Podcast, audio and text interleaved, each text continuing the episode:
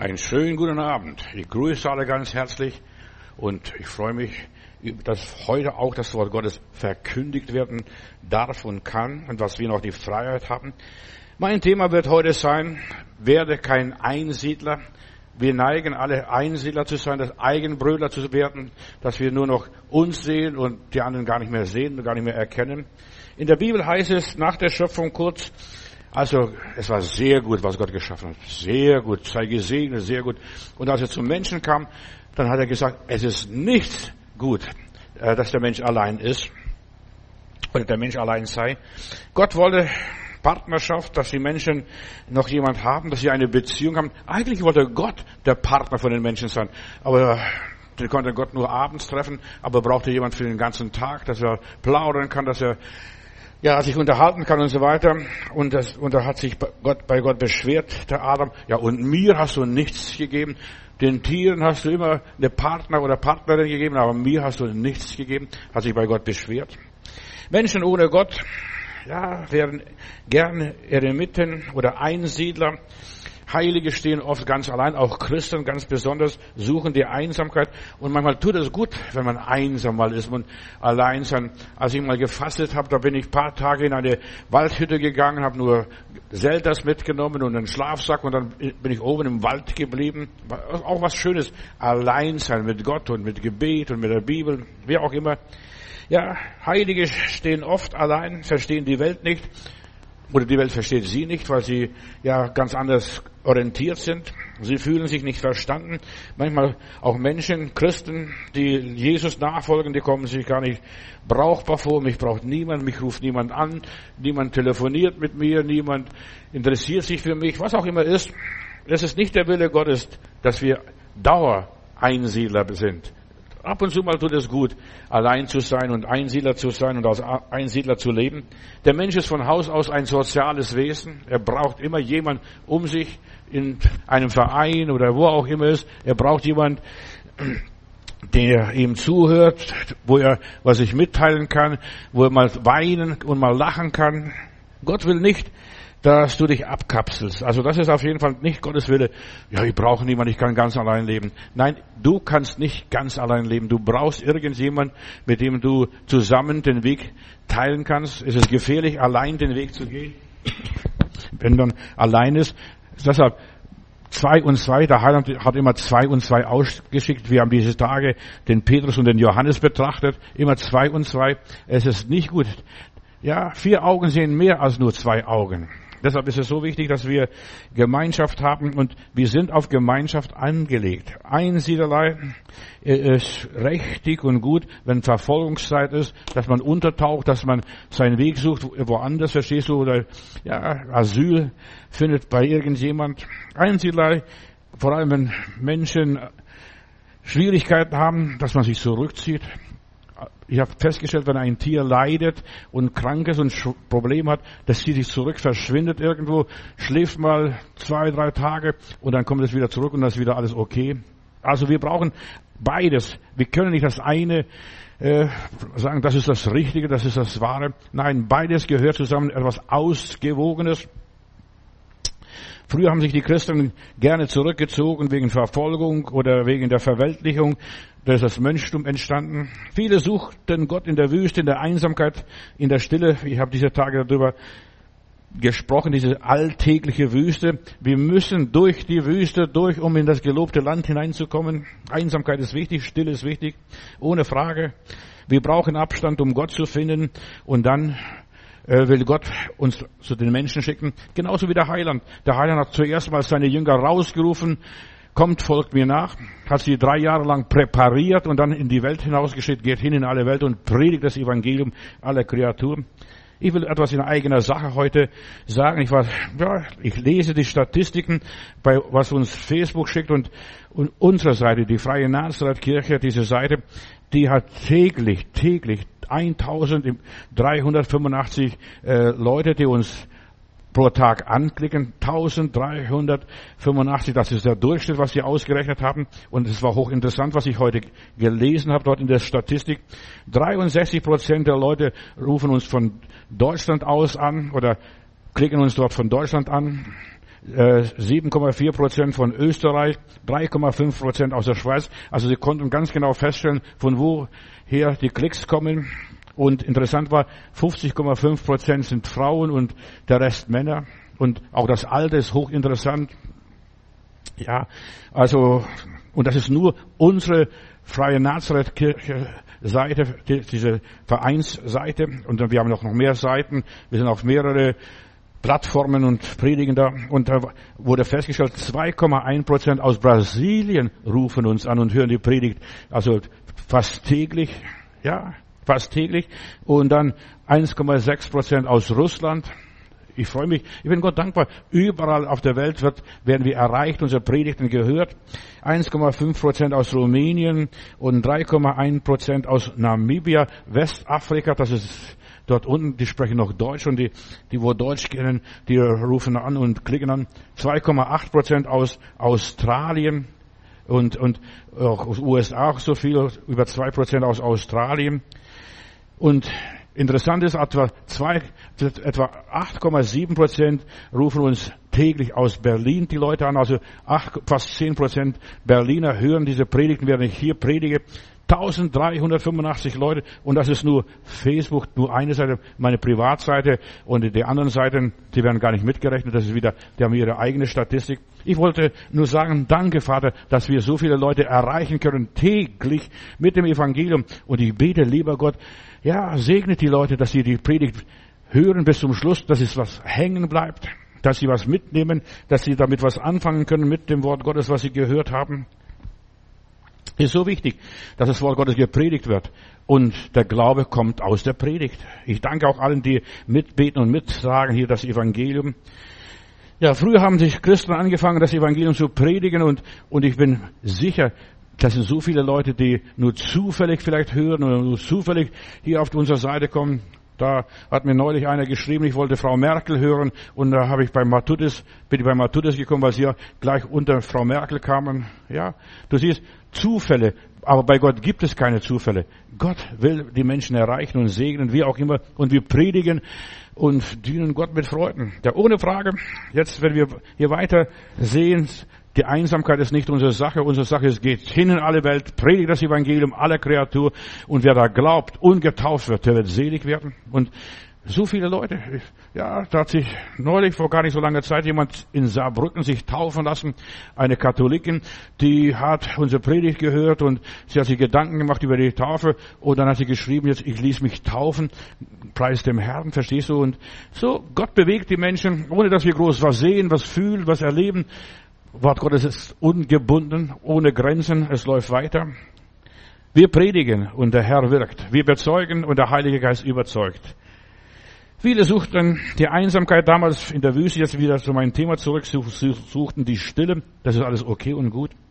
Und wir wollen auch hier Gottes Wort und Gottes Weg für unser persönliches Leben finden. Was ist der Wille Gottes für unser Leben? Zuerst einmal ein paar Gedanken über die Wüste, weil ich versprochen habe, ich werde auch heute einiges über die Wüste sagen, denn die Wüste ist ein ganz besonderer Platz. Die Wüste ist voller Leben. Wenn du einmal in der Wüste bist, dann siehst du, wie viel Leben ist. Meinen Sohn habe ich mal mitgenommen nach Israel und die sagen, Papa, wir wollen heute Nacht da bei Arad oben, unten in der Wüste Juda übernachten. Und der ist mit seinem Freund und Taschenlampe und so weiter, da sind sie rausgegangen, sie wollten in der Wüste übernachten und die kamen kurz vor Mitternacht zurück. Das ist zu gefährlich. Da bewegt sich alles, da knastert und knistert, verstehst? Die Wüste ist voller Leben.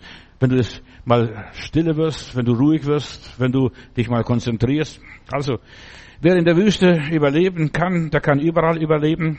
Die Kundschafter kamen zurück, als die Israeliten damals in der Wüste waren und, und haben berichtet, das Land ist gut, aber die Bewohner, das sind alles riesenkräftige Leute. Der Alltag, der Stress frisst die Leute auf, also das Land frisst die Leute auf. Das haben die Leute erzählt. Das Land frisst die Leute auf. Die Kundschafter, sie haben berichtet, das Land ist gut. Da ist nichts einzuwenden, nichts dagegen. Aber die Menschen, die Menschen, die Menschen und deshalb viele Menschen sind Feind der Menschen. Sie mögen die Menschen nicht, sie mögen die anderen nicht. Die mögen nur sich selbst. Weißt du, das ist alles richtig und falsch. Manchmal müssen wir uns sich selbst, auf uns selbst konzentrieren. Aber wenn wir das erreicht haben, dann Gott will, dass wir uns auf die anderen auch konzentrieren. Unser Innenleben ist ausschlaggebend für das, ja, für das, was um uns herum passiert, dass wir ausgewogen sind, ausbalanciert sind. Wir brauchen die Stille, wir brauchen die Unterhaltung, wir brauchen die Gemeinschaft, wir brauchen die Einsamkeit, wir brauchen die Abgeschiedenheit, wir brauchen Beziehungen, wir brauchen all das, damit wir wie im Paradies leben. Es ist nicht gut, dass der Mensch allein ist. Ich habe einen alten Bruder in der Gemeinde gehabt, Bruder Bruno, Bruno Bese. Da starb seine Frau und dann, der will Zeugnis geben, steht nach vorne, also 94 Jahre war er etwa alt. Da steht er vorne und sagt, ich bin Gott dankbar, dass meine er äh, Gerda gestorben ist. Ich wollte aufstehen und ihn runterholen und sagen, Bruno, erzähl doch keinen Mist. Ich bin froh, dass meine Gerda gestorben ist. Und, habe ich, und dann fing er an zu sagen, jetzt kann ich aufstehen, wann ich will, jetzt kann ich schlafen gehen, wann ich will, jetzt kann ich essen, was ich will. Verstehst du? Jetzt kann ich ich sein. Manchmal ist es das gut und das eine ist auch gut. Und es ist nicht gut, dass der Mensch allein ist. Manche Mensch wusste, man muss sich als Mensch zurecht, sich zurechtfinden mit dem Leben. Das Leben in der Wüste hatte seine Vorteile und seine Nachteile. Das Leben in der Wüste ist, wenn man darüber nachdenkt, da ist man abgeschieden, da ist man für sich, da ist man nur mit Gott allein, da wird man von Gott versorgt, wie damals die Israeliten in der Wüste damals, da musste man sich nicht um das Essen sorgen, ja, da musste man sich nicht um das Trinken sich große Gedanken machen, da fiel das Manna, da musste man nur auflesen und mitnehmen und einsammeln. Fantastisch. Ja, alles auf wundersame Art und Weise. Wenn sie jetzt ins gelobte Land reingekommen sind und reinkamen, da mussten sie pflügen und bauen und pflanzen und sehen, Saat und Ernte, all das gehört dazu. Da muss ich arbeiten, da muss ich schwitzen.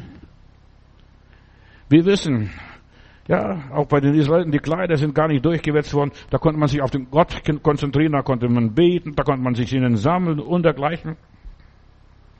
Aber im gelobten Land, da gibt es Kämpfe, da gibt es Feinde, da gibt es Schwierigkeiten, da gibt es Probleme. Was für ein paradiesischer Zustand war das in der Wüste, wenn du drüber nachdenkst. Fantastisch. Aber jetzt im gelobten Land muss ich für den Lebensunterhalt sorgen, muss ich arbeiten, muss haushalten mit meinen Kräften, ich muss meine Zeit einteilen.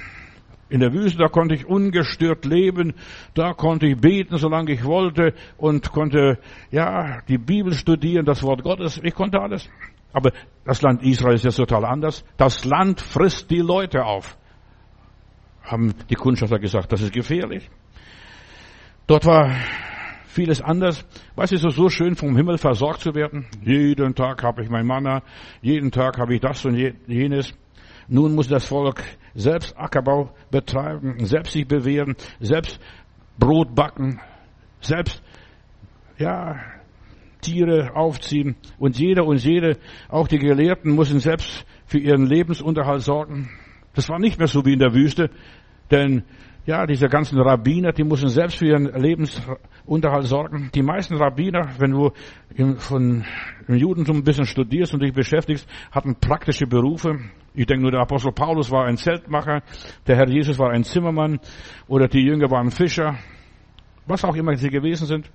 Und dieser Unterschied war es, was die Kundschafter da rausgefunden haben. Dort im gelobten Land, da muss jeder arbeiten, da wird einem nichts geschenkt. Sie hatten Angst, mein geistliches Wohlergehen kommt zu kurz. Ja, ich habe nicht mehr so viel Zeit für den lieben Gott. Sechs Tage sollst du arbeiten, am siebten Tag sollst du ruhen. Also ich kann nicht mehr mich gehen lassen und einfach nur auf Gott warten, Gott vertrauen. Der Alltag fordert mich ganz heraus. Ich bin mit dem Alltag, mit den Problemen konfrontiert. Ja, wenn wir ins Leben rausgehen, da kannst du nicht so viel dich sammeln und mit Gott verbunden sein in aller Liebe. Wir sollen alle Zeit beten ohne Unterlass. Das ist, steht zwar in der Bibel, aber wenn du arbeitest, du musst denken, dass du die Maschine richtig einstellst, dass du richtig schreibst und richtig tippst und dass du das und das richtig machst. Wer praktisch arbeitet, kann nicht mehr so viel die Bibel studieren. In aller Liebe. Der kann nicht mehr. So, das heilige Eremitendasein und das gelobte Land, jetzt musst du wählen, was will ich? Wäre kein Einsiedler, wäre kein Einsiedler und tracht nicht, ich möchte nur noch beten. Ich habe einen lieben Bruder gehabt, der wollte bei mir in der Gemeinde mitarbeiten, der hat geschlafen bis neun Uhr und dann hat, er angefangen zu beten bis elf Uhr. Habe ich gesagt, weißt du, was du bis zehn geschafft hast, das hast du geschafft. Was du bis zehn nicht machst, verstehst du, ist nicht gemacht. So ist der Tag. So ist der Rhythmus. Ja, Bruder, mal tut es, aber wir müssen uns Zeit nehmen für den Herrn. Habe ich gesagt, ja, das müssen wir. Aber da muss man halt früher aufstehen, vom Sonnenaufgang vielleicht, ja, und vielleicht länger aufbleiben, dass wir zusammen beten. Das Eremiten da sein, ja, das ist nicht so einfach. Da musst du den Boden bearbeiten, da musst du Hausbesuche machen. Das, was ich dem alles gesagt habe. Da wirst du dich halbieren. Ja, wir sollen kein geteiltes Herz haben. Ich möchte ganz für Gott da sein. Ja, ich bin auch ganz für Gott da. Von Anfang an. Und ich muss aufpassen, dass ich mich nicht zerarbeite in der Menge meiner Wege. Da muss ich aufpassen. Weißt du, der liebe Gott hat der Adam eine Rippe rausgenommen, ein Stück von ihm. Das war die Eva nachher obwohl Männer und Frauen gleich viele Rippen haben, übrigens nur nebenbei. Aber ja, ein Stück von mir, mein Fleisch, ja, das muss ich mit der Eva alles teilen. Jetzt ist die, die, der Euro nur noch 50 Cent wert. Ja, und wenn noch Kinder dazukommen, noch viel weniger. Das Land frisst seine Bewohner auf, haben sie hier gesagt. Da kannst du schon Angst bekommen wie die Israeliten. Nein, wir wollen nicht, das Land äh, frisst die Bewohner auf, das wollen wir nicht. Werde kein Einsiedler. Das ist meine Botschaft heute. Beteilige dich am Leben der Leute, nimm am Leben der Leute teil, was auch immer sei. Ja, und das zehrt an unserer Energie. Da musst du zuhören, da musst du auf den anderen eingehen, da musst du die zweite Meile mit einem gehen, womöglich noch ihn begleiten und zu ihm stehen. Eine doppelte Schnur reißt nicht so, so schnell, steht einmal in der Bibel. Die Frau ja, die hat ihre Aufgaben, der Mann hat ihre Aufgaben. Ich kann mich nicht mehr so konzentrieren auf das und jenes. Der Mann soll im Schweiße seines Angesichts das Brot essen und die Frau soll mit Schmerzen Kinder gebären. Also, ja, wo kommen wir da hin? Ich kann mich nicht mehr so vergnügen. Ich habe einen Auftrag von Gott, seid fruchtbar und mehret euch und macht euch die Erde unter dann. Aber das geht nicht mehr problemlos. Ja, ich kann doch nicht so heilig leben. Im Schweiße meines Angesichts muss ich mein Brot essen und mit Schmerzen muss ich die Kinder äh, gebären. Und da sagt der liebe Gott, und sie wird selig werden durch Kinder kriegen. Du wirst selig durch deine Arbeit. In meiner Bibel heißt es einmal, wer nicht arbeitet, soll auch nicht essen. Das schreibt der Apostel Paulus. Viele wollen ganz für Gott da sein oder dann auf der anderen Seite ins andere Extrem, ganz für den Alltag, für das Leben. Und es ist nicht möglich. Weißt du, du musst lernen, ausgewogen zu leben. Das ist Gottes Wille, darüber will ich heute auch sprechen. Ausgewogen. Ein Bauer, ein Fabrikarbeiter oder jemand, der im Büro sitzt, der kann nicht die ganze Zeit nur beten, beten, beten, beten, beten. Ja? Und deshalb ist es so wichtig, dass du die Zeiten hast, bestimmte Zeiten. Sechs Tage sollst du arbeiten, am siebten Tag sollst du dir Zeit nehmen für Gott. Die Kundschafter haben schon verstanden, um was es geht. Ich muss jetzt das Leben teilen. Aber viele Christen haben das nicht gelernt, zu teilen. Man sagt draußen in der Welt, teile und herrsche. Teile und herrsche, teile dein Leben ein. Alles hat seine Zeit unter dem Himmel. Alles hat ja, die Verantwortung. Man muss für seine eigene Nahrung sorgen. Einmal, ja, jetzt musst du selber pflanzen. Und auch im Paradies war es so. Und der Mensch musste den Garten pflegen und bauen und bepflanzen. Der Mensch musste die Bäumchen ziehen. Die, der Mensch musste die Tierchen weiden. Das ist alles so anstrengend, Bruder Matthäus, was du da sagst. Ja. Aber wir müssen lernen, Glauben und Arbeit zu verbinden. Glauben und Arbeit zu verbinden. Beruf und Familie zu vereinen. Und das kriegen manche nicht hin. Manche übertreiben das. Oder haben dann keine Zeit mehr für die Familie, nur noch die Arbeit. Aber beides müssen wir lernen zu tun. Viele möchten übernatürlich versorgt werden, aber sie wollen nicht natürlich leben. Denk drüber nach. Gott will nicht nur unsere Wüstenexistenz, die Abgeschiedenheit, nur ganz für den Herrn zu sein. Das wäre vielleicht der Idealzustand. Vielleicht, wenn du Rentner bist nachher, verstehst du, aber Jemand kam in meine Gemeinde und hat erzählt, seitdem ich Rentner bin, ich, bin ich ein Rentier. Da Opa und dort Opa, verstehst du, Opa wird für alles schon gebraucht, verstehst du, auch wenn es nur Kleinigkeiten sind. Ich bin ein Rentier, ein Rentner. Gott hat uns für die Welt geschaffen und wir sollen den Garten bepflanzen und bebauen. Und das ist eine derbe Wirklichkeit. Ja, dafür sind wir bestimmt. Dafür sind wir von Gott erwählt. Gott in diese Welt zu bringen, in meine Arbeit zu bringen, in meinen Beruf hineinzubringen. Und erst in der Welt können wir ja, die heilige und die profane Tätigkeit verbinden. Erst in der Welt, in der Arbeit. Vater, segne jetzt die und die Arbeit, segne mein Tagwerk, segne das Tierchen. Ja, dass du dann anfängst sogar für die Tiere zu beten. Du kannst nicht immer die ganze Zeit nur für Menschen beten. Da betest du für, für deine Kuh, ja, für, was weiß ich, für deine Siege, für deinen Bock. Wir müssen lernen, in dieser Welt das Gute durchzusetzen. Die Welt ist böse. Die Welt ist schwierig. Die Welt ist kompliziert. Aber wir müssen diese Welt durch, mit, durchdringen mit der Liebe Gottes. Hier wird die Welt bearbeitet. Und alles hat Gott uns gegeben und jetzt müssen wir bearbeiten. Wir müssen Eisen schmelzen, wir müssen Gold äh, schmelzen, wir müssen Silber schmelzen, wir müssen Kleider nähen, wir müssen Schafe scheren und Wolle draus produzieren und, und was weiß ich was. Wir müssen arbeiten. Gott hat uns die Dinge gegeben. Er hat uns Getreide und Korn gegeben und wir sollten jetzt Brot backen. Das habe ich noch nie gemacht. Ja, das lernst du alles. Was du nicht alles lernst, wenn du anfängst mal zu arbeiten, praktisch zu werden. Nur so wird der Wille Gottes hier auf Erden verwirklicht. Nur so kommt Himmel auf diese Erde. Immer Manna, jeden Morgen nur auflesen, schnell verstehst du, zu sammeln. Das ist so einfach und wunderbar. Aber Gott will uns praktisch lehren. Werde kein Einsiedler. Nur so kann das Seiende und das Nichts verbunden werden, indem mein Glaube realisiert wird. So viele Christen, mit denen ich zu tun hatte, die wollen nur geistlich sein, nur gläubig sein, aber sie wollen nicht praktisch sein. Und deshalb, ich finde es ganz nicht so schlecht, was in der Bibel die Rabbiner gelernt haben, im Alten Testament insbesondere, dass sie ein Handwerk lernen, lernten. Der Zimmermann, der Herr Jesus war ein Zimmermann, 18 Jahre lang, oder der Paulus ein Tuchmacher, Zeltmacher. Wir sind in dieser Welt, damit wir die Welt verändern, damit wir die Hungersnöte beenden und besiegen, das Verbrechen verhindern, damit wir Frieden in der Welt schaffen. Das ist unser Auftrag. Hier in der Welt wird gelebt, wird gekämpft, wird gearbeitet, nicht im Himmel. Auf dieser Erde. Da beten wir im Vater unser, dein Wille geschehe, lieber Gott, auf Erden, wie er im Himmel bereits geschieht. Und ich habe diese Verbindung mit dem Himmel, ich kommuniziere mit dem Himmel und der Himmel inspiriert mich und ich, und ich bringe Himmel in der Familie, am Arbeitsplatz, in der Gemeinde. Wie heißt es einmal in der Bibel, die Friedfertigen werden Kinder Gottes heißen, die Sanftmütigen werden das Erdreich besitzen, die Bergpredigt Jesu, diese ganzen Seligpreisungen. Gottes Geist macht uns stark, dass wir Optimisten werden, dass wir gegen den Strom schwimmen, dass wir kreativ werden, dass wir Ideen entwickeln.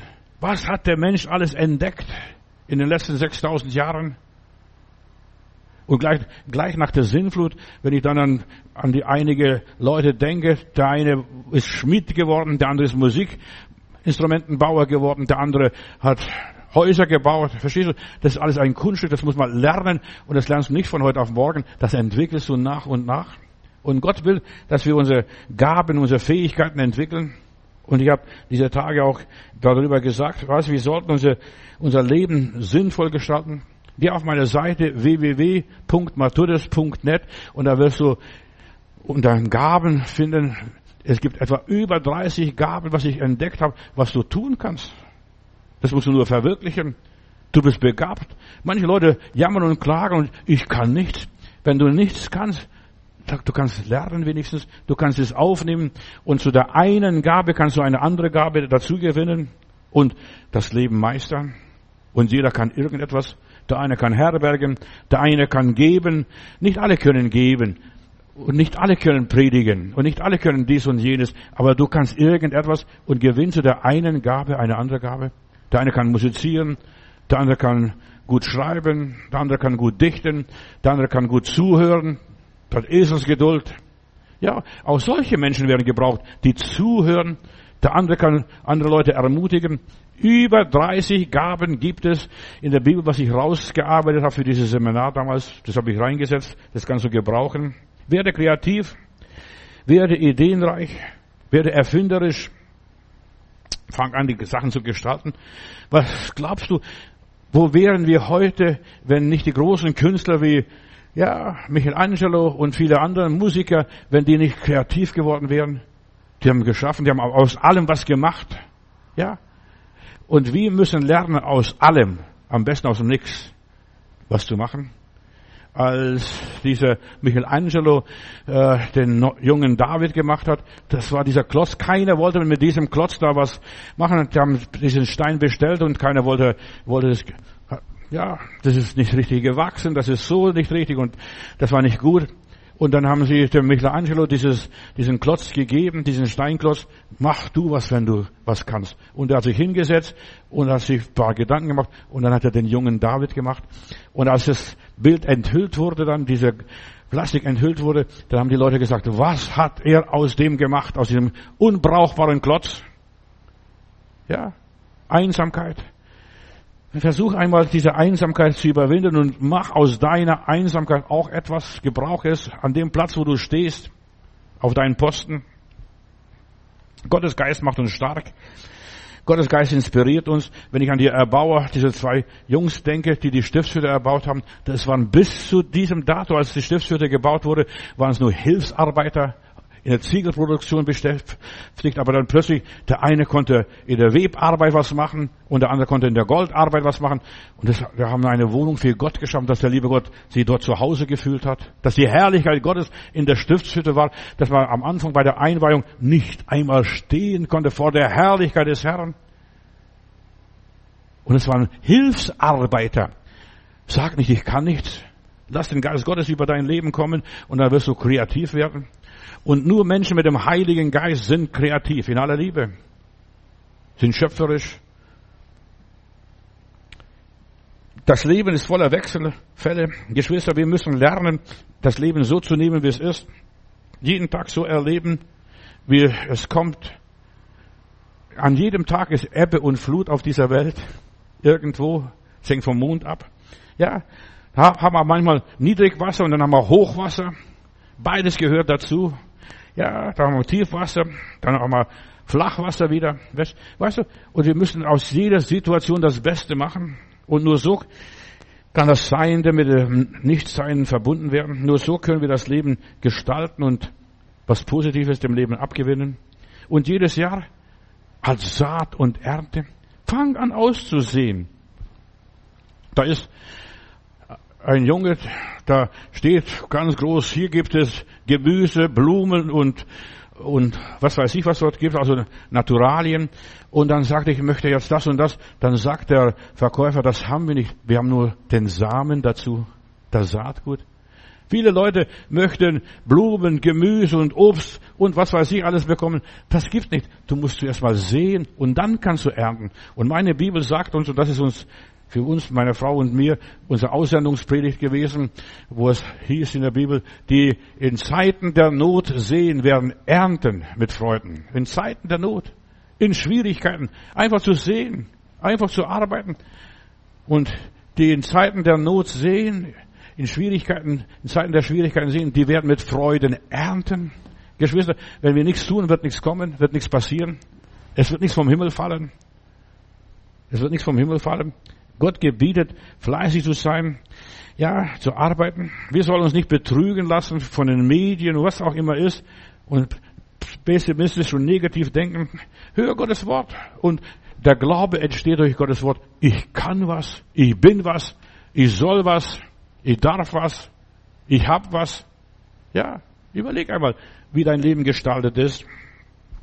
Der Glaube kommt aus der Predigt und deshalb nenne ich auch hier unsere Botschaft, auch die ganze Gemeindearbeit. Wir sind eine Predigtkirche. Deshalb, ich bin Gott dankbar, dass wir so viele Leute haben, die die Predigten hören, tagtäglich, auf alle Kanäle. Ich versuche so viel zu werben, dass die Leute die Predigt hören und irgendwo bleibt was hängen. Es ist alles Saat auf Hoffnung. Saat auf Hoffnung. Vielleicht ist nur ein Satz, vielleicht nur ein Fetzen, was einer bekommt, aber dieser, dieser Gedanke geht nicht mehr aus dem Kopf raus. Wer die Bibel liest und so weiter, der wird positiv eingestellt oder umgelenkt, da bekommt er nützliche Gedanken, dann bekommt er eine förderliche Einstellung, er denkt plötzlich ganz anders. Wie hat Gott gesagt zum Josua, als er so Minderwertigkeitskomplexe hatte, ich kann nicht, ich schaff nicht.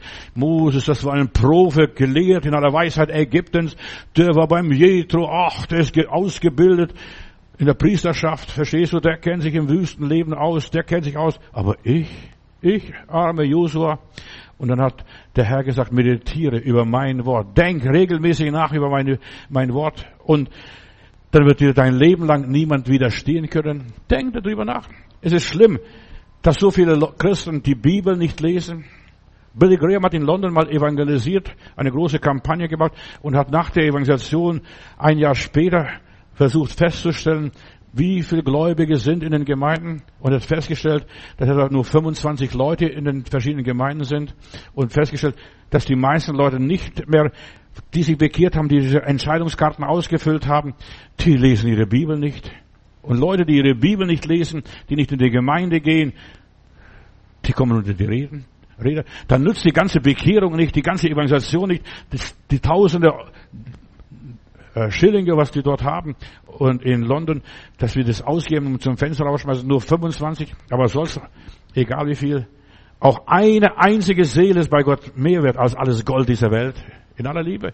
Aber 25 blieben nur zurück. Aber sie haben regelmäßig die Bibel gelesen. Sie kamen in eine Gemeinde. Sie haben Anschluss bekommen in eine Gemeinde. Es ist nicht gut, dass die Menschen wieder nach Hause gehen und keine Gemeinde haben, kein, äh, keine Gemeinschaft haben mit dem Vater, mit den Geschwistern in der Gemeinde und mit sich selbst. Wer die Bibel liest, der wird nicht verführt, der bekommt eine andere Weltsicht, eine andere Weltsicht, der wird nicht aufgefressen. Ich denke nur, der Newton in England, dieser Wissenschaftler, der hat schon über 30 Mal die Bibel durchgelesen. Wie oft hast du die Bibel durchgelesen? Der hat über 30 Mal die Bibel durchgelesen und hat sich Gedanken gemacht über dies und jenes. Und weißt du, wenn du die Bibel liest, wirst du ein Wissenschaftler. Da wirst du eine Intelligenz. Und da sitzt er unterm Baum, so ist die Legende, die Überlieferung, und plumpst, da fiel ein Apfel dem auf den Kopf. Was war denn das? Ja. Und da hat die Gesetze der Schwerkraft entdeckt. Verstehst du? Und diese Gesetze der Schwerkraft haben die Welt verändert. Stell mal vor, er hätte nicht die Bibel gelesen unter dem Baum und der Apfel wäre ihm nicht auf dem Kopf gelandet. Was wäre aus seinem Leben geworden? Minute, na ja. So wären viele auch. Aber wir können verbinden das Heilige mit dem Profanen, das Weltliche. Hör die Stimme Gottes. Lass dich nicht ängstigen. Wir leben in kritischen Zeiten. Hör nicht nur auf die Medien. Lies nicht nur die Zeitung und guck nicht nur Fernsehen. Wir sollten viel mehr das Wort Gottes lesen, sonst verzweifeln wir, sonst kommen wir unter, vor die Hunde. Du bekommst Angst vor dem Leben, wirst eingeschüchtert, wenn du die Nachrichten hörst. Da zuerst kommt Corona, dann kommt Ukraine, dann kommt Gas, nächstes Mal kommt Wasser, übernächstes Mal kommt Taiwan. Ich weiß noch nicht, was noch kommt als nächstes, verstehst du? Dann kommt Erfrieren, verstehst du? Kein Gas mehr, wir werden alle erfrieren, wir werden frieren müssen. Überleg einmal, kriegst du Angst? Aber in meiner Bibel heißt es, ich sah den Gerechten nie nach Brot betteln. Und da kannst du weitermachen. Und das war der Grund, ja, dass meine Frau und ich, wir geheiratet haben. Dann äh, kommt meine Frau eines Tages zu mir und sagt, Johannes, kannst du eine Familie ernähren? Ich habe gesagt, das weiß ich nicht. Ich wollte Gott dienen eigentlich. Ich wollte Wohnwagen kaufen und durch Deutschland fahren, habe ich auch gemacht. Noch nebenbei, neben meiner Gemeindearbeit. Ja, aber kannst du eine Familie ernähren? Ich habe gesagt, frag Gott, nicht mich. Und so viele Menschen fragen die Menschen, fragen den Partner, fragen was weiß ich wen auch noch. Verstehst? Kannst du eine Familie ernähren? Ich habe gesagt, frag Gott, frag Gott. Er sollte dir Antwort geben. Nach 14 Tagen oder eine Woche kommt sie und sagt, wir heiraten, wir können uns verloben. Und ich gesagt, Heidi, wie bist du so draufgekommen? Ich habe in meiner Bibel gelesen, ich sah den Gerechten nie nach, nach Brot betteln. Ich sah den Gerechten nie nach Brot betteln. Ich werde am Sonntag darüber sprechen, wie dient man Gott. Ja, der Gerechte wird nicht nach Brot betteln. Gott wird ihn immer wieder versorgen. Und wenn Not ist, er wird auch gar kein Brot brauchen, denn der Mensch lebt nicht von Brot allein, sondern von einem jeglichen Wort, das durch den Mund Gottes gesprochen wird. Du hast eine ganz andere Einstellung wie dieser Josua, der, der, der ganze Offenbarung. Wenn du über mein Wort nachdenkst, Tag und Nacht, da wird dein Leben lang niemand widerstehen. Da kannst du sogar die Sonne und den Mond aufhalten, deine Zeit verlängern. Biblisch orientierte Menschen sind unschlagbar, sind unbesiegbar. Nichts kann sie aufhalten, nicht mal die Sonne und nicht einmal der Mond und auch nicht die Feinde. Der kann sogar die Elemente kontrollieren. Ja, und so vieles haben die Menschen schon durch die Gnade Gottes entdeckt, die sich auf das Wort Gottes verlassen haben. Da lebst du, ja, in ganz anderen Kategorien, nach ganz anderen Vorgaben und Vorzeichen. Der Herr hat gesprochen. Ich sah den Gerechten nicht nach Brot betteln. Wir gehen teuren Zeiten. Es wird alles teurer und es wird noch mehr gemogelt. Schau doch die Geschäfte an, da wird alles gemogelt, alles gekürzt, alles, ja, verkleinert. Und du zahlst noch genauso viel wie vorher. Das Land frisst die Bevölkerung. Unsere Bevölkerung wird gefressen. Wir sollen frieren, wir sollen das machen, wir sollen wieder sparen und so weiter. Die Kundschaft haben, haben das Land schon richtig erkundet. Ja, ich ziehe mich zurück. Werde kein Einsiedler, werde kein, ja, kein alleinstehender Mensch, wo zwei oder drei eins werden, was sie bitten, das wird ihnen gegeben werden. Geh in die Gemeinschaft, fang an zu beten, fang an Gott zu suchen. Corona hat so viel Schaden angerichtet in der Christenheit in den letzten zwei Jahren. Als ich nach Berlin kam, ich habe eine Firma beauftragt herauszufinden, wie viel, wie viel wiedergeborene Christen, bibelgläubige Christen hier in Berlin gibt. Und die Agentur hat festgestellt, nicht mehr wie 2500. Ich war entsetzt. Das war damals Westberlin. Nicht mehr wie 2500. Ja, ich habe mich darauf verlassen. Und dann ist Berlin eins geworden. Dann haben wir der Max-Schmeling-Halle eine Konferenz gemacht. Äh, erwecke die erste Liebe. Und alle Gemeinden, alle Pfingstgemeinden, alle freien Gemeinden und charismatische Gemeinden haben die Gottesdienste ausfallen lassen. Und dann haben wir in der Max-Schmeling-Halle eine Konferenz gemacht. Erwecke die erste Liebe. Und wir haben gerade mit Not und Mühe 3500 Gläubige zusammengekriegt aus den freien Gemeinden. Die haben schon recht gehabt. Als das passierte, also, dass ich die Idee hatte, einfach die Adressen zu besorgen oder die, den Namen zu besorgen, wie viele Gläubige haben wir? Da kam ein Evangelist aus USA und hat mich das gelehrt, auf diesen Gedanken gebracht. Und habe ich zuerst gedacht, ich muss die Zettel verteilen, dass die Leute in Heilbronn damals äh, diesen Evangelisten kennenlernen. In meiner Gemeinde habe ich nicht die Zettel ausgegeben. Ich wollte sehen, bis die Zettel verschickt wurden, weil ich das gewusst habe, wann die verschickt werden acht, über 80 Prozent aus meiner Bevölkerung, aus meiner Gemeinde haben den Zettel bekommen, als ich gefragt habe am Sonntag, wer hat von Maurice Sorillo einen Zettel bekommen? 80, über 80 Prozent. Und so deshalb glaube ich, hier was Facebook mir sagt, wie viele täglich die Predigt hören und wie viele aus Deutschland, wie viele aus Stuttgart, wie viele aus Dortmund, wie viele aus Hamburg, wie viele aus Mannheim sind. Verstehst du? Wie viele, wie viele aus Österreich sind oder aus der Schweiz sind? Die können heute mehr und besser feststellen, als du denkst.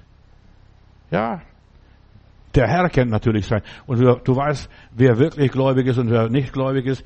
Weißt du, von zwei Millionen sind nur zwei in das gelobte Land reingekommen, damals in, in, bei Israel. Ist okay. Ich wollte nur sagen, weißt du, heute weiß man besser und Bescheid, als du denkst. Wie viele sind es? Ja.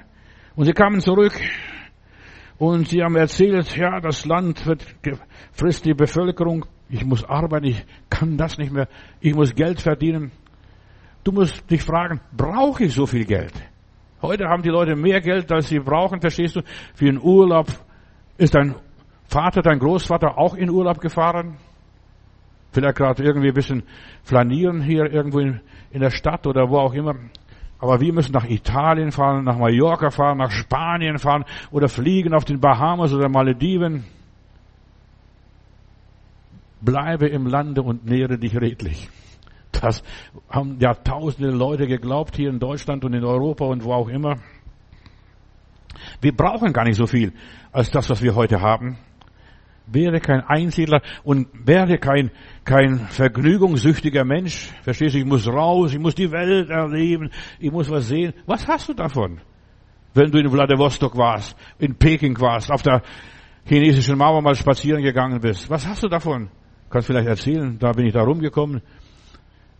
Jemand hat mir erzählt, oder ich musste eine Beerdigung halten, ich habe schon alle fünf Kontinente besucht. Hat mir diese Person erzählt, ja. Was hast du davon, wenn du alle fünf Kontinente besucht, und, besucht hast und doch sterben musst? Was hast du? Ich bin durch die Welt gegangen und die Welt ist schön und groß und doch zieht mich ein heiß Verlangen mich von der Erde los. Das ist es, was in unserem Leben passiert. Und dann kommen wir nach Hause zurück, beladen mit Sünden und mit Sorgen, mit Krankheit. Vielleicht auch abgestürzt nochmal. Vieles passiert da. Und deshalb, das Land frisst uns, die Welt frisst uns auf. Und viele haben vergessen. Und jetzt pass auf, was die, bei den Israeliten das große Problem war, warum sie angefangen so zu jammern und zu klagen. Wir gehen wieder zurück in die Wüste, wir wollen wieder zurück in die Wüste.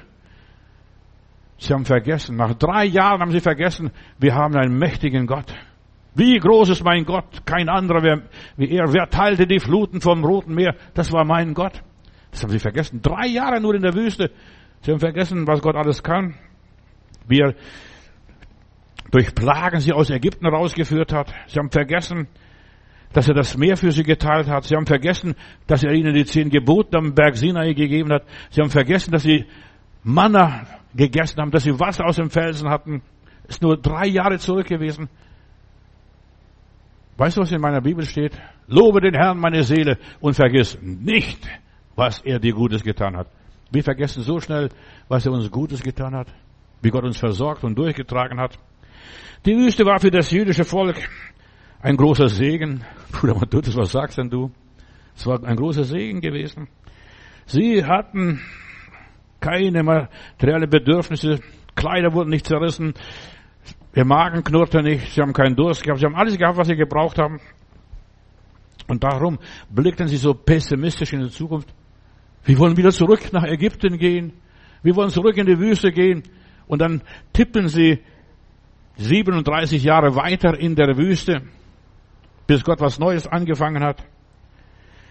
Ja, sie haben vergessen, was er Gutes ihnen getan hat, wer in ihrem Leben gewirkt hat, wer sie gesegnet hat, wer sie bis hierher getragen hat. Überleg einmal, wie alt bist du?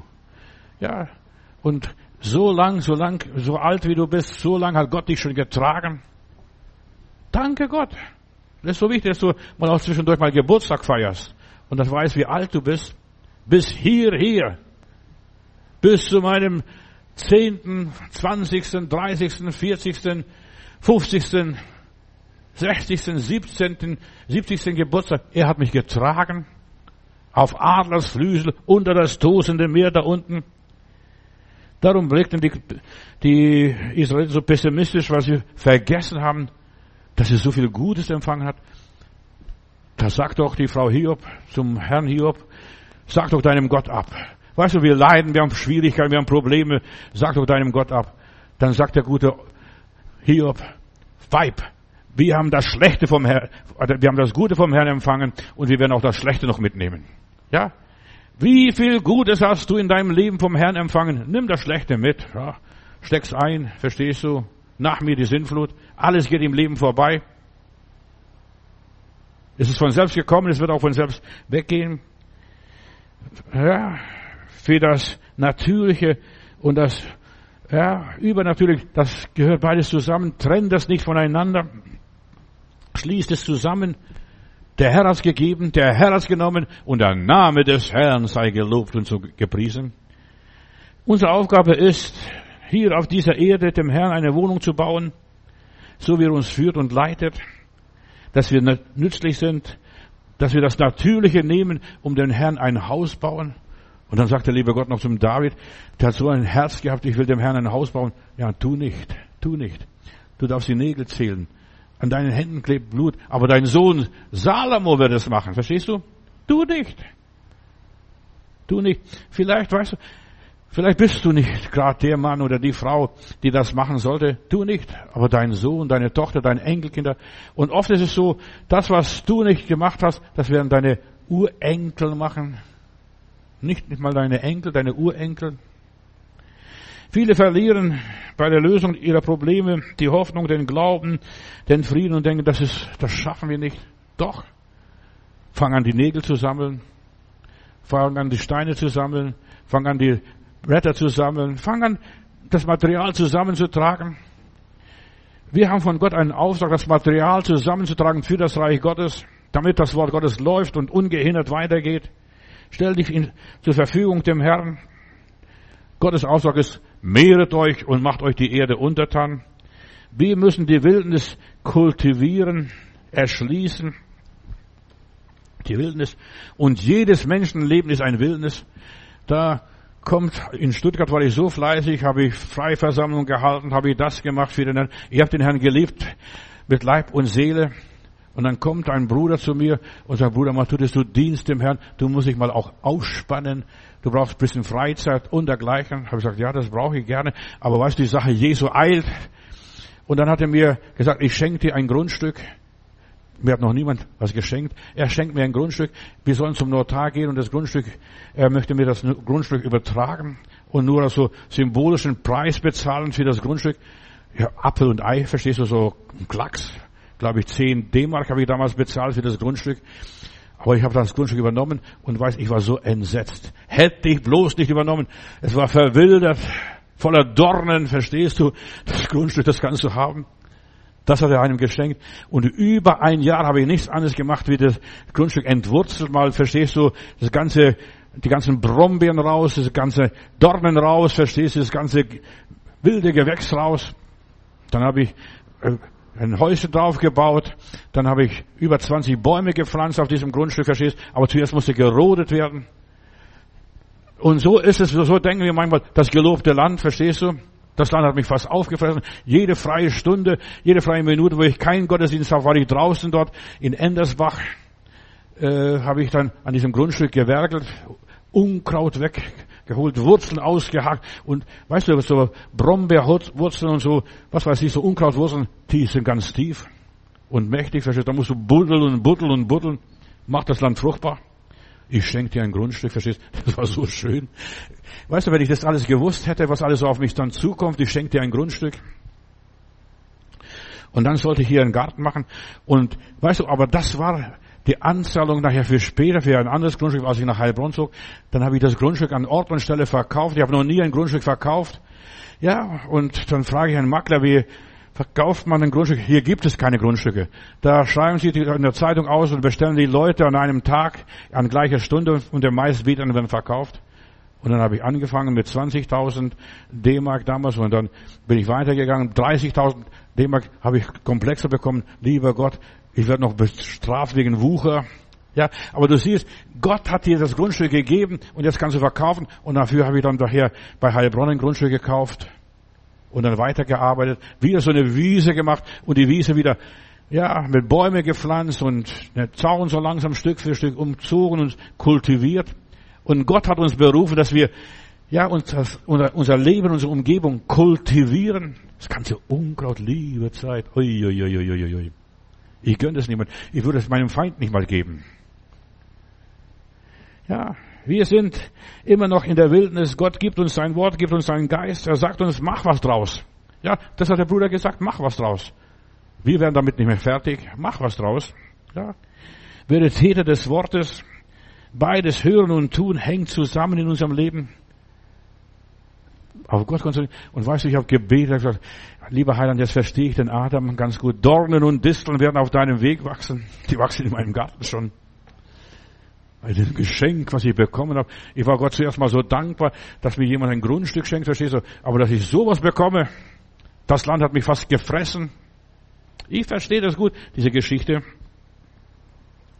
Es reicht nicht aus, liebe Geschwister, das Wort Gottes einfach zu besitzen.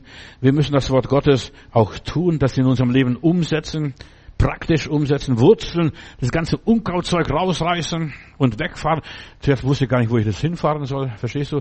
Da habe ich sogar Anhänger mieten müssen und immer wieder da wegtransportieren. Gottes Gedanken, ja, müssen wir ausführen.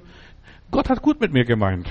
Und Gott hat mir eine Lektion gelehrt hier damals, verstehst du? Eine Lektion gemacht. Mach es fruchtbar, mach es brauchbar. Und das war unser, ja, sieben Jahre lang, da habe ich in meinen Wohnwagen nachher noch später hingestellt. Und in den Sommerferien war meine Familie draußen. Es war wunderbar, verstehst du? Aber zuerst einmal die Arbeit die Aufgaben da, das zu verwirklichen.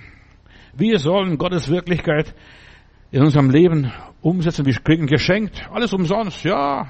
Nur noch 10 D-Mark, gehen wir zum Notar und überschreibe ich das Grundstück. Und ich bin, ohne gesehen zu haben, das Grundstück angenommen, verstehst du? Ohne gesehen zu haben. Die Gaben Gottes müssen wir annehmen, auspacken und aus, anpacken und realisieren und entwickeln und Gottes Ideal verwirklichen. Dann habe ich mir vorgestellt, was kommt da raus? Da muss ich zuerst mal so einen alten, knorrigen Birnbaum noch entfernen, verstehst du? Ja, zuerst mal absägen und dann mit den Wurzeln raus. Nicht nur, dass du den Birnbaum, den alten Birnbaum weg hast, sondern auch die ganzen Wurzeln. Und die haben ganz starke, mächtige Wurzeln. Die ist alles entfernen mit den Wurzeln. Gott will, dass wir würdige Empfänger der Göttlichkeit, des göttlichen Segens werden. Die Wildnis ist ein, ja, Niemandsland, ist leer und öde. Dornen und Disteln wachsen auf dem Weg. Mach was draus. Mach aus deinem Leben, aus dem Dickicht. Alles Negative musst du entfernen. Das Land musst du kultivieren, zivilisieren und bilden und gestalten. Ich bin als ich mal in Süddeutschland war, bin ich an diesem Grundstück mal vorbeigefahren. Das wächst, ist wie ein Paradies. Aber was war Grundstück, verstehst? Da ging mal zeitlang Starkstromleitung und wenn du irgendwo Starkstromleitung gehabt hast, da ist alles so verschandelt. Verstehst, da wächst nichts mehr Richtiges. Verstehst, du siehst ganz genau, wie die Leitung gelaufen ist. Ach. Da habe ich gedacht, lieber Gott, das hast du mir anvertraut, das hast du mir gegeben. Das soll ein Geschenk vom Himmel sein. Du weißt gar nicht, was der liebe Gott dir alles manchmal gibt. Wer die Bibel studiert, der muss zuerst mal leeres Gefäß werden, der muss zuerst mal reinigen, denn selig sind die reines Herzen sind, die werden Gott schauen. So steht in meiner Bibel. Die Bibel lesen, als wenn es du zum ersten Mal lesen würdest. Also ich mache jedes Jahr, versuche einmal die Bibel durchzulesen. Ich weiß nicht, wie, viel, wie oft ich die Bibel schon durchgelesen habe, aber jedes Mal fange ich so an, also wenn ich noch nie die Bibel gelesen hätte, wie ein Heide, wie ein Ungläubiger, wie ein Kind, und es ist so schön für mich gewesen, mit meinen Kindern zusammen die Bibel fortlaufend zu lesen. Kinder sagen immer die Wahrheit. Da kommen wir an der Stelle und er tat seinen Mund auf und sprach. Dann sagt eines meiner Kinder, kann man auch mit einem zugemachten Mund sprechen? Ja? Oder ein andermal, als Gott hier sagt, da sollen die Heidenvölker ausgerottet werden. Papa, aber das war Gott, bevor der Christ geworden ist. Du lernst so viel, wenn du ganz neu, frisch, ganz unbedarft an die Bibel rangehst, an das Wort Gottes. Da verstehst du am allerbesten. Nur so nehmen wir die göttlichen Weisheiten auf. Und solange wir noch von uns selbst eingenommen hat, ich weiß, ich kenne das alles, verstehst du, kannst du nichts Neues bekommen. Und erst wenn wir als dumm an die Bibel rangehen, noch nie was gehört davon, lieber Gott. Und wenn ich auch eine Bibelstelle habe, wo ich predigen möchte, dann gehe ich an diese Bibelstelle so ran, als wenn ich noch nie die Bibelstelle gelesen hätte, noch nie gefunden hätte, noch nicht einmal wusste, dass es in der Bibel drin steht. Ja, und dann entdecke ich Gottes Geheimnisse, dann versuche ich es zu verwirklichen. Aber viele Christen sagen, ich bin gar satt und ich bedarf was nicht und so weiter. Ich weiß schon alles. Der wird nichts mehr Neues erleben. Der wird nicht mehr Neues erleben. Solche, solchen Leuten kann Gott nichts sagen und nichts geben. Gott findet nur Suchende und Fragende.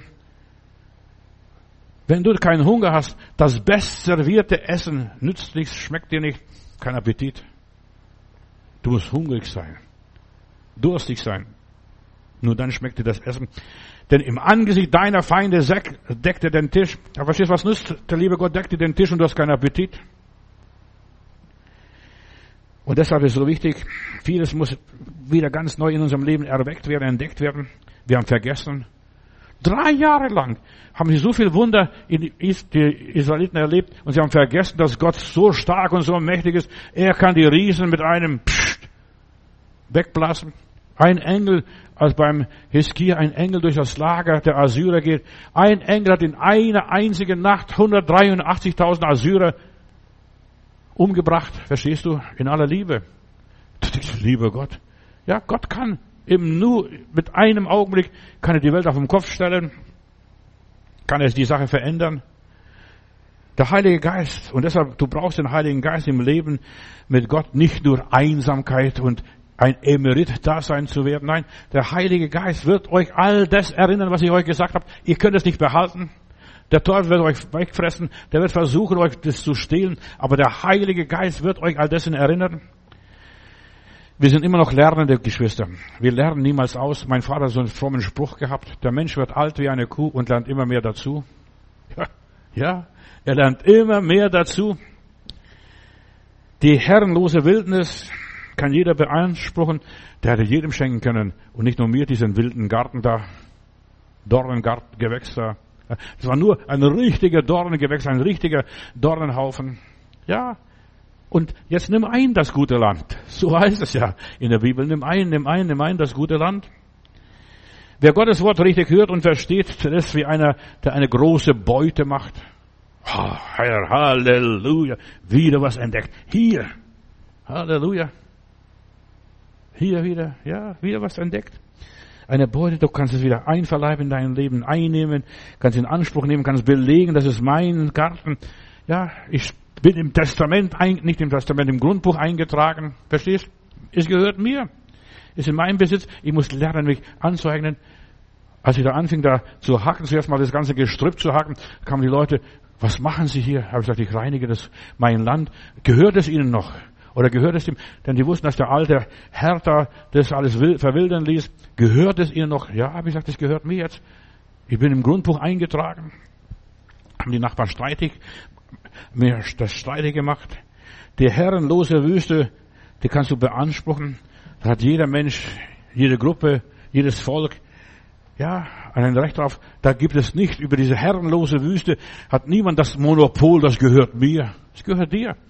Und der Vater hat zu dem Jungen gesagt, was meines, das ist auch dein, bedien dich mal, arbeite mal, nimm ein das Land. Wer Gottes Wort hört und so weiter, der freut sich, ich habe jetzt es bekommen, das gehört mir. Ich war stolz, ein Grundstückbesitzer mal zu sein, war noch nie in meinem Leben das. Ja, aber jetzt gehört es mir, auch wenn es dickig ist. Das, was Gott einem Menschen gibt, das gibt er allen Menschen. Das kann es haben. Das kann es haben. Willst du das? Willst du ein Grundstück haben? Ja. Willst du das haben? Ja. Alle müssen dran arbeiten, hart arbeiten. Es wird niemand was geschenkt. Mir ist nichts geschenkt worden, bis wir die, das Ding so hingekriegt haben, wie Gott es wollte. Aus Wüstensand macht er Gartenland. Halleluja. Ich habe euch erzählt von diesem Professor, der in der Negev-Wüste ist und der so ein Stück Land bekommen hat, hat die Regierung angefragt, könnte ich da eine Nabatea-Stadt auf der Halbinsel Sinai bekommen? Ach, nehmen, nehmen Sie die ganze Wüste, wenn Sie wollen. Aber der wollte nur ein Stück haben. Und dann hat er probiert, mit Steine und Kondenswasser zu bilden und sein Gartenland dort anzulegen. Aus Wüstensand macht er Gartenland. Das kannst du machen. Alle großen Gelehrten waren meistens ungelehrte Leute. Ungelehrte Leute. Sie waren Schuster, Schneider, Hirten, Zimmerleute, Bauern, Zeltmacher, ungelehrte Leute, aber die haben was aus ihrem Leben gemacht. Gott hat uns Menschen sein Wort gegeben, dass wir es betrachten, Tag und Nacht. Lass das Wort Gottes nicht von deinen Augen gehen, Tag und Nacht. Und dann wirst du Sieg haben, dann wirst du Kraft haben, dann wirst du Energie haben, dann wirst du Pep haben. Wirst du vorwärts gehen und niemand wird dir widerstehen können dein Leben lang, nicht nur ab und zu mal so am Sonntag vielleicht oder auf dem Nachhauseweg. Wort Gottes, das ist unser Vorrecht, unser Privileg, dass du Zugang zum Vater, Sohn und Heiligen Geist. Lob und Dank. Du magst in deinem Leben Recht haben und Recht bekommen und so weiter, aber du musst dein Recht auch durchsetzen. Jetzt mach was draus mit deinem Recht. Weißt du, das Recht muss durchgesetzt werden. Das Recht muss in deinem Leben Gültigkeit bekommen. Das Recht wartet, bis es bei dir funktioniert. Ich bin Kind Gottes, die Sünden sind mir vergeben, aber das musst du jetzt annehmen und so leben, als wenn du noch nie gesündigt hättest, als wenn du noch nie was falsch und verkehrt gemacht hättest. Wie bei einem Essen. Es reicht nicht aus, wenn die Mama dir erzählt und so weiter, das ist wunderbar und dir alles gut und wunderbar die Knechte und Mägde servieren im Angesicht deiner Feinde. Weißt du, was du machen musst? Du musst dich hinsetzen und anfangen zu essen. Da war irgendwo ein Kind, habe ich gelesen, äh, der sitzt am Tisch und dann sagt die Mutter, Kind isst doch. Das Kind sitzt da und spricht nichts, sagt nichts. Kind isst doch. Dann sagt das Kind nach einer Weile, aber ich habe keinen Löffel. Ja, Kind isst es. Verstehst? Du brauchst einen Löffel, mit dem du essen kannst, zu dir aufnehmen kannst.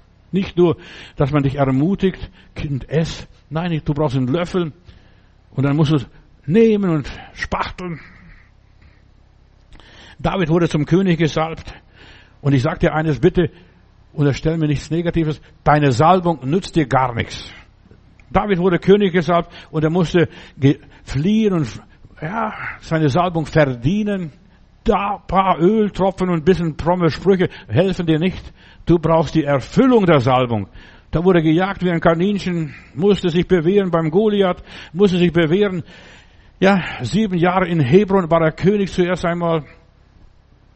Die Salbung nützt nicht, wenn du nur ein paar Tropfen Öl bekommst und ein paar fromme Worte hörst und ein Kreuz über dein Leben siehst. Du musst die Salbung zur Wirklichkeit werden lassen. Du musst für die Krone kämpfen, so wie David kämpfen. Und zwar richtig kämpfen, hart kämpfen. Die bewähren beweisen, bis du wirklich König oder Königin bist. Ja. Und selbst als König war er täglich angegriffen, dieser, Saul, äh, dieser David. Ständig sein Sohn, seine Kinder haben ihm Schwierigkeiten bereitet. Täglich. Er musste um sein Königtum kämpfen. Es wurde ihm alles streitig gemacht. Er musste lernen, sein Amt richtig zu verwalten, aufpassen, auch manchmal sogar fliehen, sogar barfuß. Ins, nein, ins Kidron-Tal ist er geflohen vor dem Sohn Absalom. Viele Christen machen das Christenleben sich zu einfach, zu leicht. Oh, ich bin ein Gesalbter des Herrn. Ja. Als er in der Höhle Adulam war, da hätte den Saul Hals abschneiden können, aber da hat ihm nur einen Rockzipfel abgeschnitten und springt raus und sagt, schau her, Saul, ich hab dich in meiner Hand gehabt, aber meine innere Stimme sagte, taste den Gesalbten Gottes, den König nicht an. Und ich habe nur den Rockzipfel angenommen und dann wird dieser Saul überwältigt. Ach, du bist viel besser wie ich und zieht ab.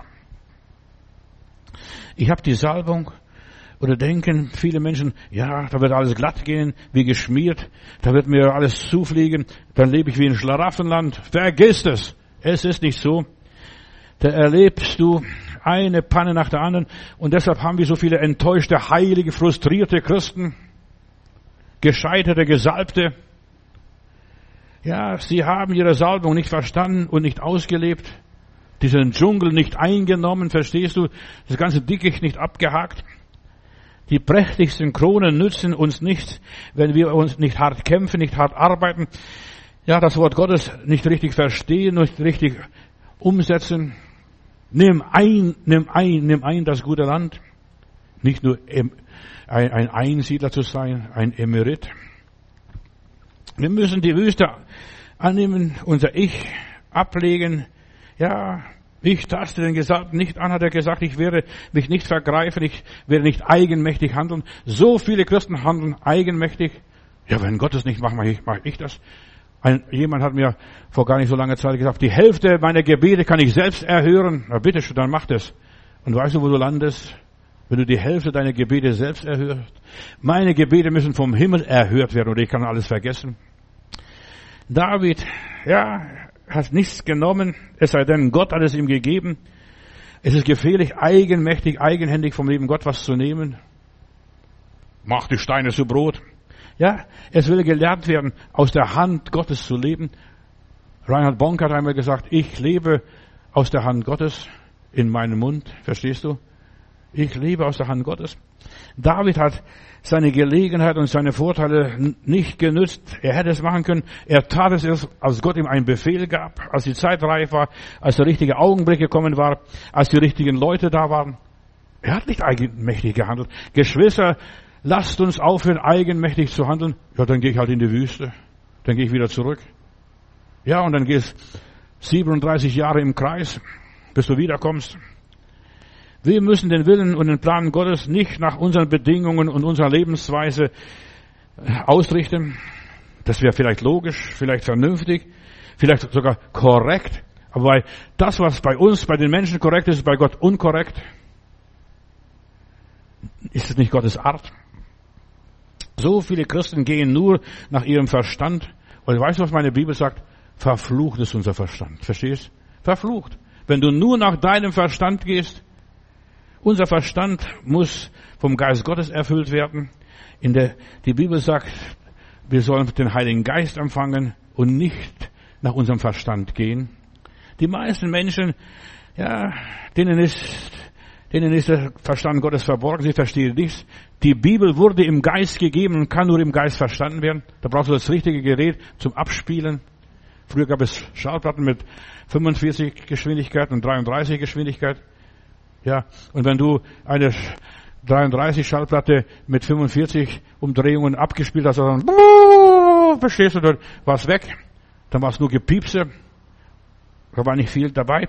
Oder wenn du dann äh, die 45er mit 33er Tempo abgespielt hast, dann war es nur wo, wo, das Gedröhne, verstehst du? Ich weiß nicht, ob du sowas kennst. Sowas gibt's bei heute nicht mehr, verstehst du? Im Zeitalter des Digitals. Ja. Wir sind mit unseren Kindern oben in der Sonnenalpe, Nassfeld, da, wo wir, wo man nach Tirol, wo Österreich Tirol übergeht, wo und so weiter. Und da wandern wir dort im Gebirge und meine Kinder spielen in der Mittagspause am Wasser und sie, wir klopfen Steine, weil das Wasser war so goldig. Wir haben Gold gesucht dort im Wasser, aber gibt's ja nicht, verstehst du, nur war Kinderspielerei. Und da zerklopfen meine Kinder die Steine und sagen, Papa, guck mal, dieser Stein war die ganze Zeit im Wasser und ist innen drin trocken. Und so können auch Christen, die können jahrelang, jahrzehntelang in einer geisterfüllten Gemeinde sein und sie sind innen drin trocken. Sie haben das, gar nicht, das Wasser gar nicht in sich aufgenommen. Weißt du, du kannst jahrelang in der Gegenwart Gottes sein und doch nichts von der Gegenwart Gottes empfinden und erleben, nicht durchdrungen sein. Und das ist ein großes Problem, was ich in Berlin habe. All die Jahre, seitdem ich hier die 30 Jahre Prediger bin. So viele Menschen versuchen Gott mit dem Verstand zu begreifen. In der Gemeinde, lebendige Gottesdienste, da hüpfen sie, wedeln mit den Fahnen, was weiß ich, was da gemacht wird. Aber sie haben Gott nicht erlebt. Nur noch mit Verstand. Ja, wenn sie nicht verstehen. In Sprüche Kapitel 3, Vers 5, da heißt es, verlass dich auf den Herrn von ganzem Herzen und verlass dich nicht auf deinen Verstand, sondern gedenke an ihn in allen deinen Wegen, so wird er dich recht führen. Dünke dich nicht weise zu sein, sondern fürchte den Herrn und weiche nicht von ihm ab, weiche nicht zum Bösen. Das wird deinem Leben, dann wird alles heilsam sein und deine Gebeine werden gesund bleiben. So viele Menschen sind krank, weil sie von Gott abgewichen sind. Ja.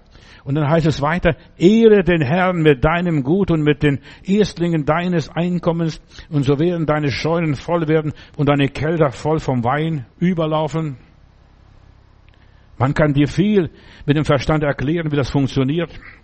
Ja. Und du weißt alles, wie das funktioniert. Deshalb wirst du so ein Einsiedler. Die verstehen mich nicht. Ich habe so viele Leute gehabt. Ich habe gedacht, du musst Gott erleben. Erleben. Und dann habe ich versucht, ja, aber ich will das alles verstehen. Wie macht man das oder wie soll ich das machen? Hast du eine Formel? Ja, ohne den Heiligen Geist wirst du nicht einmal die einfachsten, sim simplen Dingen verstehen. Ich möchte nur ganz schnell was streifen, wo, wo, wo du am besten einsteigen könntest, wenn du willst. Selbst den Zehnten wirst du nicht verstehen. Ich möchte ganz kurz nur was streifen. Der Zehnte ist ein Geheimnis, da ist eine Oma irgendwo in England, Schottland wahrscheinlich, die ist mit ihrer Enkelin zum Gottesdienst gegangen und die geht, ist auf nach Hauseweg und dann schimpft die Oma, ach, der, die Heizung war nicht, der Pastor hat nur gegaxt, der Organist hat nicht, nicht gescheit gespielt und so weiter. Kinder und Narren sagen die Wahrheit. Und dann hat das Bild gesehen, was die Oma geopfert hat. Für einen Cent kannst du nicht viel bekommen, verstehst du? Für einen Cent kannst du nicht viel bekommen. Und das ist so wichtig. Du kannst für einen Cent in deinem Leben nicht viel bekommen. Ehre den Herrn mit deinem Gut und mit deinen Erstlingen und allem deinem Einkommen und dann werden deine Scheunen voll sein. Und genau das ist, was ich möchte, dass du erlebst, dass deine Scheune voll ist, dass dein Herz voll ist, dass deine Wohnung, dein Haus voll ist. Wir gehen teuren Zeiten entgegen und Gott will, dass alles voll ist. Fange an, nach den Gesetzen Gottes zu leben. Bring den Zehnten dorthin, wo es hingehört. Da, wo du deine geistliche Speise bekommst, die geistlichen Impulse bekommst, wo du motiviert wirst. Dann wird Gott dir die Fenster des Himmels auftun. Hör mal zu. Die Fenster des Himmels. Wie Frau Hollywood schmeißt dir alles raus. Halleluja. Das und das und das. Das könntest du auch noch haben. Er wird dich weiterführen, dich inspirieren, dir weiterhelfen. Und dann wird dein Wildnis kultiviert und geordnet. Ja, Pass dich Gott an und Gott wird sich dir anpassen. Sonst bleibst du von Gott isoliert. Der Segen wirkt nicht, du bist vom Segen abgeschnitten. Ich habe Gott gedient, ich habe nicht geguckt, Herr, dass ich für mich, ich brauche Freizeit. Bloß der Bruder hat gesagt, du brauchst auch Freizeit, verstehst du? Und ich habe Freizeit gehabt. Fast alle freie Minute beim Unkraut aushacken. Ja. Bist vielleicht ein Einsiedler, allein auf dich gestellt, einsam und allein.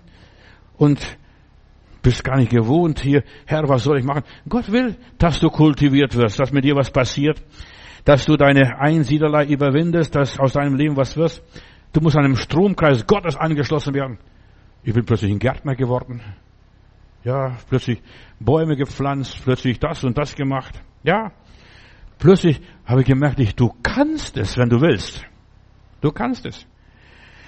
Halte dich an den Gesegneten und du wirst gesegnet werden. Abraham brachte den Zehnten nur ganz schnell, welche Melchisedek, der Melchisedek, 1. Mose 14. Beteilige dich Gott an deinem Leben, dann beteiligt er sich an dir. Ja, komm runter auf die andere Seite, so wie dieser Abraham, 1. Mose Kapitel 14, Vers 20, als er nun zurückkam von der Schlacht hier äh, gegen die Könige, wo er nachgejagt hat und Lot und das alles wieder zurückgebracht hat nach Sodom, da kommt der Fürst von Sodom entgegen und so weiter. Aber Melchisedek, der König von Salem, trug ihm Brot und Wein heraus und er war ein Priester Gottes des Höchsten und er segnete und sprach, gesegnet seist du, Abraham, von Gott, dem Höchsten, der Himmel und Erde geschaffen hat. Und gelobt sei der Gott, der Höchste, der alle deine Feinde in deine Hand gegeben hat. Und Abraham gab Gott den Zehnten, den Zehntel. Ja, lebe nach den Grundsätzen Gottes, auch wenn die Menschen dich nicht verstehen und dich auslachen und auch wenn das nicht populär ist. Wenn wir Gott treu sind, bleibt er uns treu. Und dann kommt der Matthäus, du brauchst Entspannung. Mal für dich. Ich habe ein Grundstück, das kannst du haben. Ja. So, so kommt es, verstehst? Aber es kommt ganz anders, als du denkst. Nachher. Wenn du Gott treu bist, Gott, sorgt Gott für dich. In dieser Welt wird alles teuer. Wir gehen auf eine Inflation und Rezession entgegen. Unsere Seelen müssen von dem Fluch erlöst werden und ausgelöst werden. Erlebe die Segnungen der Bibel. Mach dein Leben zu einem Fest. Das sind die Botschaften, ich habe jetzt ganz schnell. Ja, wäre kein Einsiedler. Unsere Seele ist, ja, nur von Gott geliehen, nur für einen Augenblick, nur für kurze Zeit, solange wir hier auf dieser Erde sind. Und deshalb, wir müssen Schätze sammeln, die im Himmel sind. Und stell dir mal vor, was da passiert ist, als er Abraham dem Melchisedek den Zehnten gebracht hat und Brot und Wein bekam, da wurde er gesegnet. Abraham, Du bist gesegnet vom Gott, dem Allerhöchsten. Und dann Kapitel 15, dann bekommt ihr die Verheißung, du wirst einen Sohn bekommen und du bist ein Segen für Nationen. Wir Christen sollten Segen werden für Nationen, so wie wir hier, wie ich euch vorgelesen habe. Da bekommen so und so viele, ja, in Brasilien hören uns, in Österreich hören uns, in der Schweiz hören uns 63 Prozent. Ja, nur auf unsere Freie Nazareth-Kirchseite Facebook sagt nur Facebook, aber wir sind noch woanders auch noch platziert und arbeiten da. Verstehst du, wirst gesegnet werden. Als ich mich entschlossen habe, Herr, nicht große Dinge, ich will nur das tun, was du mir aufgetragen hast und dir meine Zeit, mein Leben dir opfern. Bring den Zehnten in dein, in das Haus Gottes. Und da wird dein Leben bedeutungsvoll. Ja, dann wirst du nicht ein Einsiedler werden, ja, fang an, was für Gott zu tun. Zehn Prozent von deiner Zeit, von deiner Freizeit Gott zur Verfügung stellen. Ja, was auch immer es sein mag. Und da heißt es in Kapitel 15, 1. Mose, nach diesen Geschichten begab sich, dass das Wort des Herrn zum Abraham kam in einer Erscheinung, in einem Traum. Fürchte dich nicht, Abraham, ich bin dein Schild und dein großer Lohn. Fürchte dich nicht. Das möchte ich dir zurufen. Nach diesen Geschichten belohnte Gott Abraham und er ließ ihn hinausgehen und er sprach, zähl die Sterne am Himmel, so zahlreich wie die Sterne hier am Himmel sind, so zahlreich soll deine Nachkommenschaft sein. Abraham glaubte dem Herrn und er rechnete ihm das zur Gerechtigkeit zu. Morgen mehr darüber. Durch deinen Beitrag wirst du ein Teil des Planes Gottes, des Segens Gottes für diese Welt Gott schließt mit Abraham einen Bund und mit seinen Nachkommen bis ins tausendste Glied. Überleg einmal, das kannst du gar nicht mehr ausrechnen. Allmächtiger Gott, du möchtest dich in unser Leben äh, beteiligen und uns zum Segen für viele, viele, viele Menschen machen. Ich danke schon, lieber Gott, was schon jetzt ist, durch diese ganz einfache Arbeit was wir hier im Internet tun.